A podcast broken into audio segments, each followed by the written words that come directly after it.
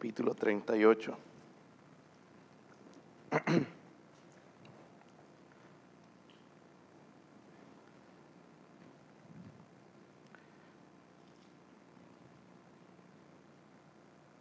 Solamente un versículo, hermanos, el versículo 1.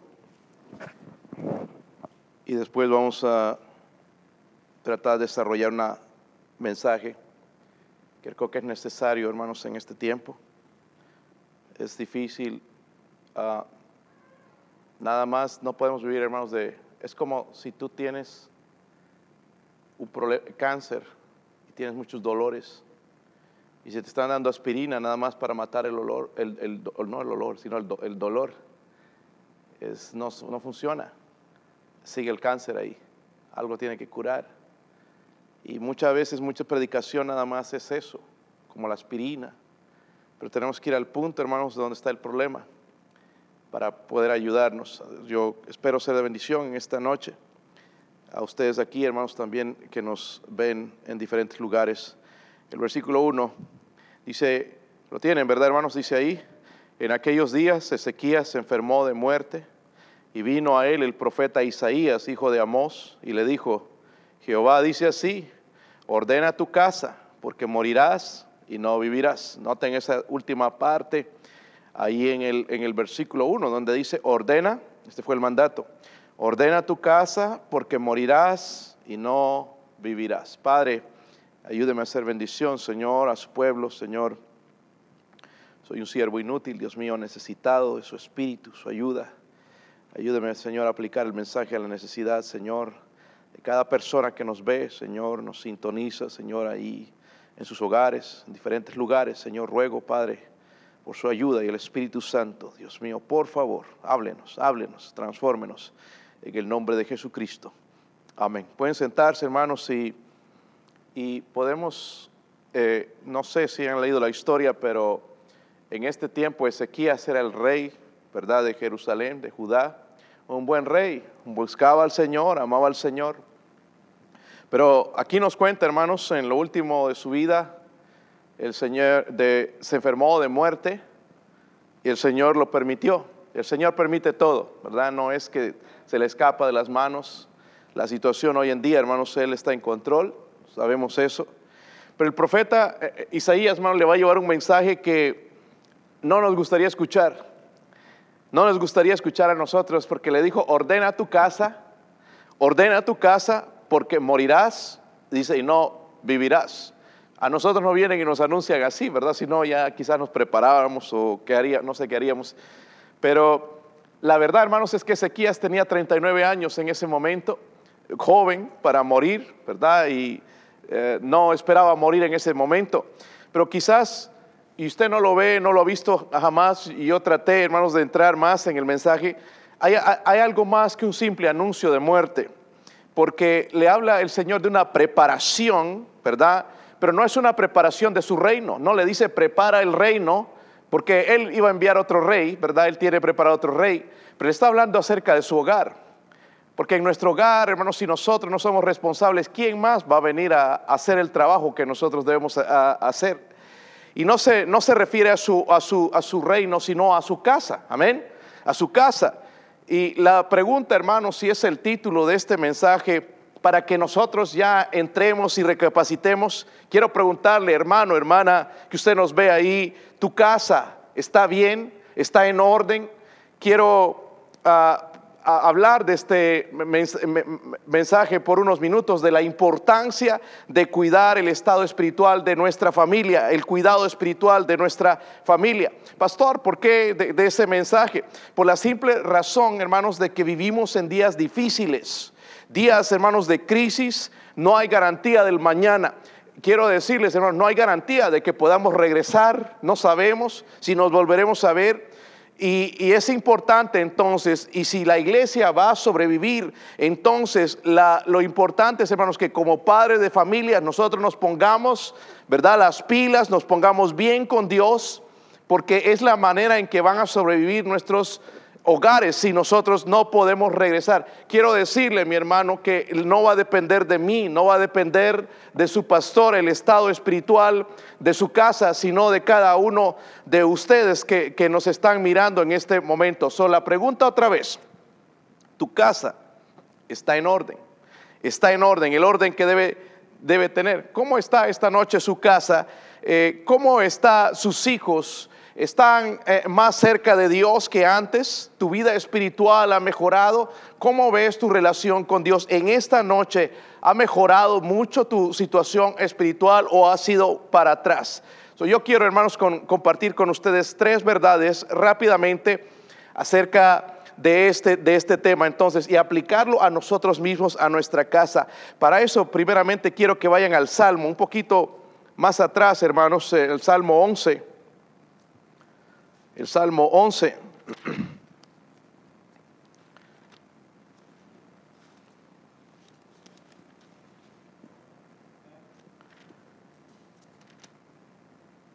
Dice el versículo 3, si fueren destruidos los qué?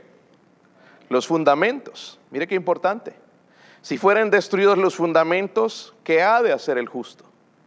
Si fueren destruidos los fundamentos, ¿Qué ha de hacer el justo? la primera verdad, hermanos, que quiero entonces que veamos en esta noche es que primeramente el fundamento de tu casa, el fundamento de tu casa, porque vemos a Ezequías recibir una noticia bastante triste, ¿verdad? El Señor le dice, Ezequías, vas a morir, tus días están contados. Ezequías, ya prepárate porque ya no vas a poder ver a tu familia, no vas a poder ver a tus hijos, tienes tus días contados. Y esa noticia, mire lo que causó, volviendo a Isaías en, la vida de Ezequías, le hizo abrir sus ojos. En el versículo 2 dice ahí, si lo tienen hermanos, dice ahí, entonces volvió Ezequías su rostro a la pared e hizo qué? Oh hermano, siempre que hay una mala noticia, lo primero que hacemos es volver a Dios. Qué bueno, ¿verdad? Que podemos ir a Dios.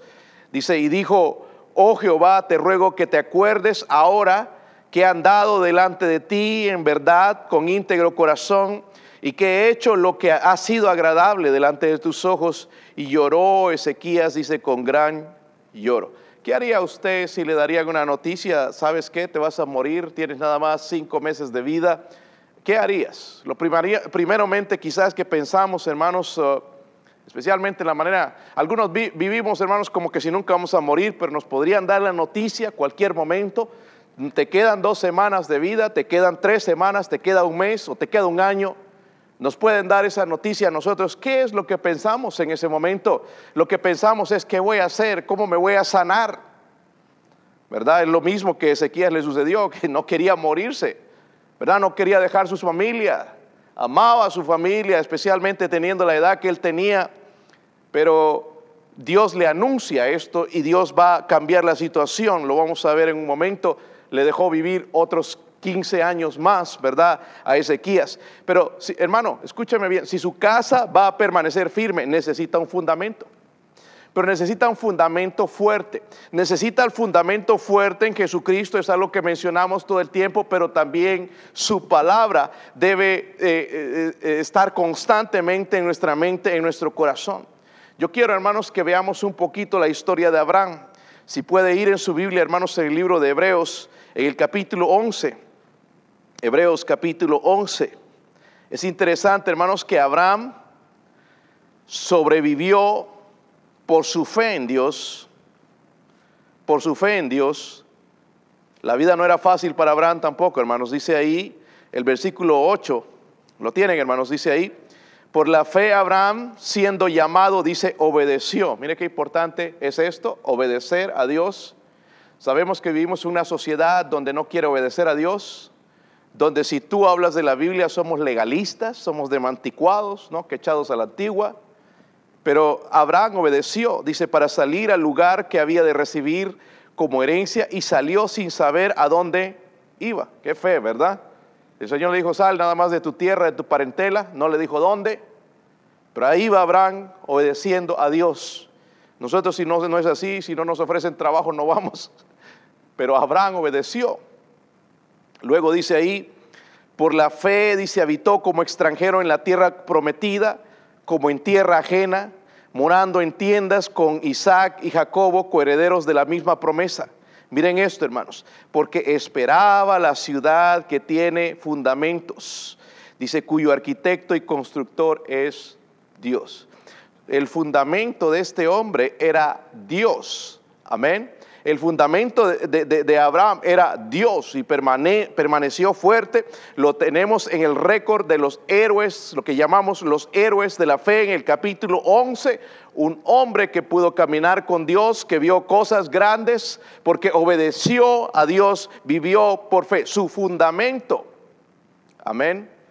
Eh, hermano, otra vez, su casa está en orden ¿Es todavía Dios el fundamento, su palabra o ya se está cambiando? Ya como que no creemos, ya la hacemos a un lado, ya mejor lo que pensamos, ya mejor lo que dice la gente, ya, ya quizás ya se ha reemplazado con el televisor o se ha reemplazado con el internet o quizás con la flojera o quizás con la glotonería. Hemos ya eh, cambiado el fundamento, quizás con la ansiedad misma, porque tanta gente ansiosa porque no conocen la palabra de Dios. Tenemos que tener, hermanos, un fundamento. Dios sigue siendo Dios, Dios sigue en el trono, Dios no cambia, nadie lo va a sacar a Él de allá, Él sigue siendo Dios y es en quien, en quien podemos poner nuestra fe y confianza. Y si queremos, hermanos, que nuestro hogar esté en orden, ese necesita ser el fundamento, no el entretenimiento, no la diversión, que ya no podemos, ¿verdad? Todos los planes, hermanos, de ir a la playa se acabaron, ¿verdad? ya, hermanos, a quedarse en casa, encerrado, a inventarse, hacer un hueco en el jardín y meterse ahí de clavado, hacer una piscina, ¿verdad? O algo, y inventarse cosas para divertirse en la casa, porque no podemos ir a ningún lado. Ya apenas dijeron en algunos estados de, que se, va, se van a ir abriendo las cosas y ya a las playas lo primero, a divertirse. Ya nada más vamos a ver las próximas semanas, vamos a ver, hermanos, cómo va a crecer la gente que se va a infectar, porque esto es mortal. ¿Verdad? Y la gente está en busca de esas cosas porque su vida está basada, hermanos, en el entretenimiento, en la fama, en el dinero, y ese les está acabando. Pero nosotros tenemos un fundamento fuerte y se llama Jesucristo. No es Pedro, es Jesucristo, nuestro fundamento fuerte y su palabra que no cambia. No cambia. Este libro no cambia, tenemos que tener ese fundamento. Número dos, hay otra verdad. Primeramente es el fundamento que espero eh, hermanos, que usted esté basado en eso, que no lo cambie, que se mantenga fuerte, esté en las cosas bien o mal, pierda su trabajo, pierda su salud, mantener esto es el fundamento fuerte, seguir confiando en la palabra de Dios. Número dos, váyase a Isaías otra vez, hermanos, Isaías 38.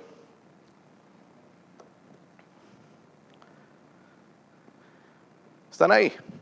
El versículo 1 otra vez, hermanos, dice, en aquellos días Ezequías se enfermó de muerte y vino a él el profeta Isaías, hijo de Amós, y le dijo, Jehová dice así, ordena tu casa porque morirás y no vivirás. Primeramente es el fundamento de tu casa. ¿Sigue firme? ¿Sigue fuerte? Esperemos que sí, ¿verdad? Si está basado en, Cristo, en la palabra de Dios, entonces va a permanecer firme. Van a venir tormentas, van a venir situaciones, van a venir pruebas, pero se va a mantener firme. No importa lo que pase. Número dos, la función de tu casa. La función de tu casa, porque es interesante, hermanos, cuando meditamos en la palabra de Dios. Yo a veces, hermanos, para entenderla, trato de irme ahí. ¿Entiendes? Si te vas, tratas de ir ahí, a, donde estaba Ezequías, por ejemplo, es interesante que Dios le dijo a quién. A Ezequías, ¿verdad? No le dijo a la esposa de Ezequías, vino a Ezequías. Y le dice, ordena tu casa, porque morirás y no vivirás. Hermanos, esto de ordenar la casa no fue para su esposa. Amén. ¿Está conmigo? No sé si extrañan todos esos pedradas que recibíamos hace tiempo? Espero que sí, porque en realidad necesitan despertarnos. Porque, gloria a Dios, yo veo ya varones bien centrados, es lo que parece. Pero todavía hay algunos que siguen chupando el, el dedito, ¿verdad? llorando a la situación, que no tengo trabajo, no tengo dinero, no tengo nada. Nadie se compadece de mí, chupando el dedo. Cuando es hora de nosotros como hombres entendamos que Dios nos llama a nosotros como responsables. So debemos cumplir nuestra función de hombres. Hombres. No medio hombre, mucho menos que hombre, no, dice hombres, hermanos. Por eso la Biblia nos llama, dice, nos llama a portarnos varonilmente. Amén. No estar chillando de cualquier cosita, hermanos. Odio un hombre estar chillando que, ay, no me gusta el gobierno, que no me gusta el trabajo, que el patrón, que aquí, que allá. No. Que la casa es que si mi esposa sería así, no. Seguramente Ezequías también tenía problemas en el hogar. Quizás la esposa era rebelde. no sabemos. Pero es interesante, hermanos, que Dios viene a él y le dice, ordena tu casa. Amén. Le dice a él, ordena tu casa. ¿Cómo está su casa, hermano? ¿Está bien, varón? ¿Estás cumpliendo con tu papel de hombre, el líder espiritual, el que enseña este libro, el que sigue creyendo este libro? ¿O es el primero que está tirando por tirar la toalla? El que dice que ya no cree, es que oro a Dios y soy fiel y nada pasa. Sigo diezmado, pero no pasa nada. He ido a ganar almas, pero me va mal. ¿Seguimos siendo ese líder espiritual? Va a haber momentos, hermanos, donde ni siquiera vamos a ver la mano de Dios. Va a haber momentos bien oscuros, hermanos, en nuestra vida. Pero es donde nosotros tenemos que seguir portándonos como hombres. Amén. Quiero que vaya, hermanos, allá, Primera de Corintios, si no me cree. Le pregunto, hermano, y espero que despierten allá en casa también los hermanos que están por dormir. Primera de Corintios, ni en la casa lo dejo dormir, ¿verdad, hermanos? Wow. Primera de Corintios 11, versículo 3. Para los que no saben todavía, la Biblia nos dice este, pero quiero que sepáis que Cristo es la cabeza de qué? De todo varón. Gloria a Dios por eso. Y el varón es la cabeza de la mujer. Pero la mujer, el problema, hermanos, es esto, el cuello. Donde me dirige. Eh, el hombre es la cabeza, no el cabezón. Amén. Porque hay hombres son bien cabezones. Cabezones, cabezones. Bueno, somos cabezones de por sí, ¿verdad? Pero cabezones, dice. Y, lo que debe ser es la cabeza, dice de todo. El varón es la cabeza de la mujer y Dios la cabeza de Cristo. Ahora las hermanas están lavando las manos. Que le den duro, a mí no me toca. Pero es interesante, hermanos, váyase a Génesis también porque hay, hay, algo que aprender ahí. Y voy a ir en otro momento quizás a estudiar bien de fondo las preguntas que hizo el Señor a Adán y a Eva. Hay mucha, mucha, muchas enseñanzas con esas preguntas. Miren en Génesis 3, versículo 13. Si lo tienen, digan amén, hermanos. Vamos a, a leer ahí a ver lo que dice. Entonces Jehová Dios dijo, ¿a quién? A la mujer ¿Ok? A la mujer, ¿qué es lo que has hecho? ¿Acaso Dios no sabía qué era lo que había hecho? Sí sabía, ¿verdad? Nada más la quería concientizar, que se dé cuenta cómo rompió la relación con Dios. ¿Qué es lo que has hecho? Y dijo la mujer, la serpiente me engañó y comí. Como siempre, ¿no? Cuando pasa algo en la casa, no, tú, tú, tú, no hay ninguno culpable. Igual, ya vemos que eso vino desde el jardín del Edén. Lo que quiero decir, hermana, también nosotros tenemos, o ustedes tienen que, nosotros como varones tenemos que responder a Dios, nos llama a ordenar nuestro hogar, pero también Dios les llama a ver cuando el hogar se aparta, porque el hogar debería ser un lugar de paz, un lugar donde, donde Cristo también es, es levantado, es exaltado, donde los hijos siguen a Cristo, porque un día también tienen que responder a Dios. ¿Por qué te has apartado? Todos tenemos que responder a Dios. Obviamente la responsabilidad espiritual cae sobre nosotros. Si el varón está en casa, cae directamente sobre nosotros, pero también, hermana, ¿cómo está su casa en esta noche? ¿Está bien? ¿Está en orden? ¿O anda más metida en la vida de los demás a través del Facebook o de los medios sociales, metida en la vida de los demás? Hermanos, tenemos que ver primeramente nuestro hogar. Hay gente, hermanos, criticando Llegan a tu casa y nomás empiezan a criticar y ver esto y el otro. Y lo mismo debe suceder en estos lugares, en las críticas, metiéndose en la vida de los demás hermanos. Y no nos damos cuenta que en nuestro hogar, nuestros mismos hijos, nuestra familia está muerta espiritualmente. ¿Cómo podemos ir, hermanos, a arreglar el asunto de alguien si nosotros mismos estamos, nuestro hogar está derrumbándose? ¿Cómo nos atrevemos a hacer eso? ¿Recuerdan lo que el Señor dijo también? ¿Por qué miras la espina o la paja que está en el ojo de tu hermano y no miras la viga que está en el ojo tuyo? ¿Verdad? Tenemos la tendencia de mirar, de criticar, de tratar de arreglar los asuntos de otros, pero no tomamos el tiempo para arreglar el asunto de nuestra casa. El hombre debe ser el hombre, el proveedor en casa, pero la mujer debe respetar a su marido, debe sujetarse a su marido, debe cumplir también cuando el esposo no está, el papel también de ese líder espiritual en casa, porque también Dios le va a llamar un día a dar cuentas. No es toda veces la culpa del varón. Amén. Y con esto, hermanos, de que ahora eh, ¿verdad? Esas cuarentenas y yo no sé cuántas semanas más o meses o y, días nos darán. Es bien fácil caer en esto, de meternos en la vida de los demás y, no ver lo que está sucediendo. Y, y, ahorita, hermanos, también es bien fácil ver en nuestros hogares la temperatura espiritual en nuestro hogar. ¿Verdad? ¿Sí o no? Es facilito, hermanos, notarlo. La, Biblia entonces nos da verdades. Solamente estoy compartiendo tres. Primeramente estamos hablando del fundamento, debe ser Jesucristo, su palabra, para que no se mueva, vengan las tormentas, vengan las pruebas, venga la tentación, venga todo, se permanezca fuerte en el fundamento y la palabra de Cristo y su palabra, ¿verdad? Nos podamos mantener firmes. Pero también hablamos de la función, debemos cumplir nosotros, no es automáticamente. Hay un letrero que dice hogar, dulce hogar. ¿Verdad? No va a ser de esa manera si nosotros no trabajamos en él. Necesitamos tomar tiempo. Váyase a Ezequiel, hermanos, eh, otra vez. Perdón, Isaías. Isaías. Estamos hablando de Ezequías, el versículo, el versículo 3, hermanos, ahí. Dice, y dijo, ahora está hablando Ezequías después de que recibió la noticia de que iba a estirar los tenis.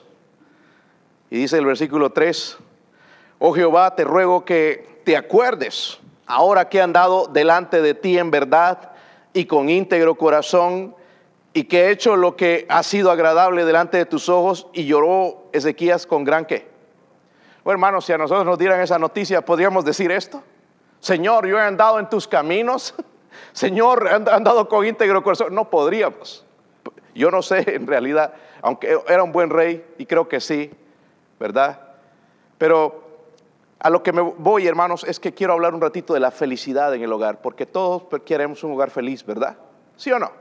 O guerra, no, no, queremos un lugar, un hogar feliz, felicidad en la casa, y lastimosamente no hay a veces.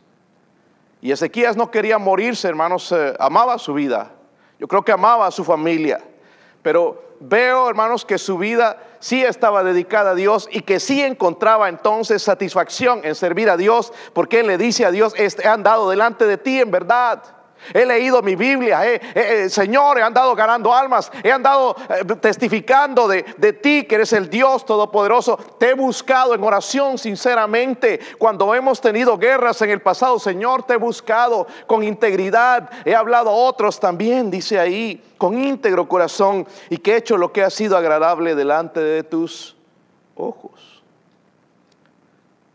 Parece que hasta ese momento, si no quería morirse, probablemente tenía un hogar feliz, o por lo menos un hogar cristiano. La pregunta es, hermano, hermana, ¿hay felicidad en su hogar? ¿Hay felicidad en su hogar o es un mercado de lágrimas? Se llora de todo, ¿verdad? No se llega a nada. ¿Por qué? ¿Por qué no hay gozo, hermanos? Porque nos apartamos del autor del gozo, ¿verdad? Y si nos apartamos de Él, como dice la Biblia, hermanos, en Juan, entonces apartados de Él no podemos hacer nada. Nuestra vida es miserable, hermanos. Ya nos hace falta algo, ya nos sentimos de que algo nos falta. Necesitamos estar cerca de Él. la felicidad va a venir a través de Él, como hizo Ezequías, hermano, andando delante de Él, delante de Dios con un íntegro corazón. Dice, haciendo lo que es agradable delante de sus ojos. De esa manera encontramos la felicidad en nuestro hogar. Hablamos del fundamento, ¿verdad? veremos, hermanos, si nuestra casa en realidad está en orden. Ya estamos dejando entrar a nuestra casa mucha televisión, quizás mucho internet, muchos chismes, muchos videojuegos. Ya tenemos llena la sala y la Biblia ya no se encuentra. Perdida por allá entre los videos y los juegos y ya nadie sabe dónde está la Biblia. Tengamos cuidado, hermanos, estamos destruyendo nuestro hogar. Nosotros no vamos a ser felices teniendo entretenimiento. Y eso es lo que muchas iglesias están haciendo para traer gente, entretenerlos, porque eso es lo que tienen en la casa, entretenimiento. Y Dios no está para entretener, Dios está para hablar y nosotros le obedezcamos. Luego hablamos de la función, hermano, estamos cumpliendo el papel. Me da, me da gozo ver, creo que no hemos trabajado en vano, no muchos años, al final, al principio decía, wow, y todo este tiempo que hemos invertido, las energías que hemos invertido, los que tienen las aplicaciones que tenemos, y hasta ahorita siguen texteándose, no sé si están escuchando el mensaje, hermanos, o no.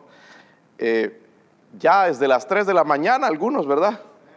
Sigue durmiendo el gallo, pero algunos están despertados, buscando desayuno, buscando sopa o pancakes, y los frijoles, ya desde temprano.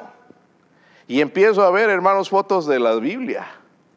Y yo lo leo a ver a qué versículo van. Porque para mí también va a ser una bendición.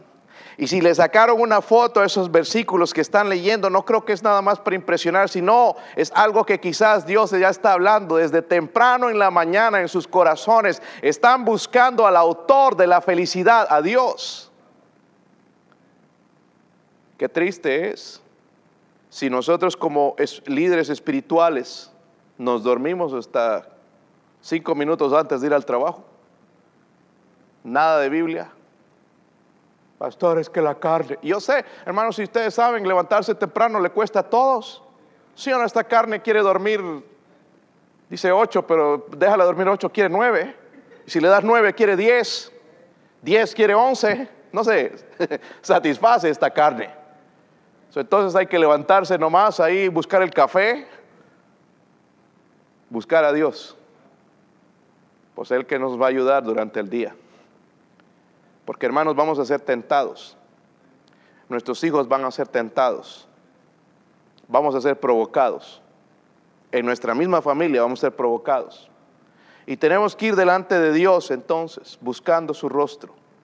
Porque el diablo que anda como león rugiente quiere destruir nuestro hogar. Pero si allá el líder está durmiendo a las 11, hoy es sábado, y ahora que no venimos a la iglesia, oh, qué desgracia. Se está hundiendo la familia.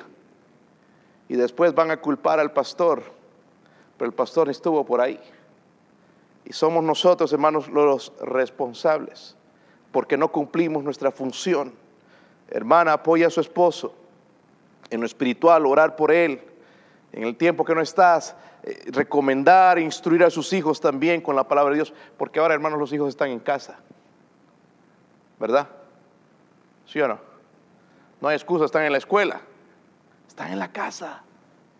Y nada más que estén comiendo, comiendo, después ya no los vamos a poder levantar. Va a tener que abrir un portón en la casa para que salgan tus hijos. Se van a poner como ñoño y necesitamos alimentarles espiritualmente y no solamente decir, oye, les doy todo, mire cómo comen estos niños. No, y lo espiritual que desnutridos, como este micrófono, desnutridos. Estamos cumpliendo la función. ¿Y qué de la felicidad, hermano? ¿La estás buscando allá en rentar la última película, en, el último juego, o, en, comprar algo, porque ya ni siquiera hay tiendas, hay que comprarlo por internet, o, soñando con cosas? La felicidad viene por medio de Dios. Ezequías se encontró, dice, he andado delante de ti en verdad con íntegro corazón y que he hecho lo que ha sido agradable delante de sus... Es la manera, agradamos a Dios y Él trae felicidad a nuestro corazón. Este mensaje, hermanos, me, con tristeza lo digo, porque quizás cuando nosotros nos abran las puertas aquí, va a haber familias que ya no van a regresar. Hermanos, ¿dónde está el hermano? O fulano. Se sentaba por aquí o sentaba por allá. ¿Dónde está? Ya está en el mundo. Y especialmente, hermanos, sucede con nuestros hijos, que ya no van a regresar, porque quizás en ese hogar no habían ordenado la casa. Y no puedes echar culpa aquí, que allá, que la televisión, que el gobierno somos nosotros. Somos nosotros. Si nuestros hijos se apartan de Dios, es porque quizás papá o mamá están también lejos de Dios. Y lo que estamos viendo en nuestros hijos es el reflejo de lo que nosotros hemos sido con Dios. Pero estamos viendo el doble y ya no nos gusta. Pero estamos viendo el reflejo de lo que nosotros hemos sido con Dios. Por no tener ese fundamento firme, por no cumplir con nuestra función de líderes espirituales, de instruirles. Hermanos, una de las cosas que tenemos que orar por nuestros hijos es, oh Dios, deme sabiduría, no solamente para enseñarles, sino para entrenarles, pero también para disciplinarles, porque hay momentos donde ellos van a necesitar algo más que unas palabras. Necesitamos, hermanos, sabiduría. Y a buscar la felicidad. Y cuando ya hay ese fundamento, cumplimos la función, pues automáticamente debería, venir, debería venir la felicidad. Qué triste va a ser, hermanos, si no vienen hermanos, no regresan. Estoy anticipando ver a todos. Es más, tenemos una tremenda audiencia, hermanos, más asistencia en el Internet que en la iglesia, porque hay otros viendo en otros países, pero ojalá que esto nos anime a traer a otros también. Que también tengamos que llenar aquí este lugar y aquí este lugar y, cada asiento esté lleno, pero sobre todo esté lleno de la gloria de Dios y haya avivamiento en este lugar y haya hogares fuertes, firmeza en nuestros hogares. Yo le pregunto, hermano, hermana, sinceramente, sinceramente, ¿cómo está su casa? ¿Hay orden? Si Dios viniera y le dice a usted hoy, prepárate porque morirás, ordena tu casa, porque morirás. Tarde o temprano vamos a morir.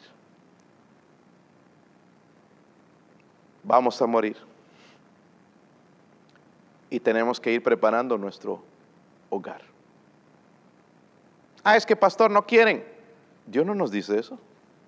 Dios nos llama a nosotros a ordenar nuestro hogar con las herramientas que Él nos da. Amén.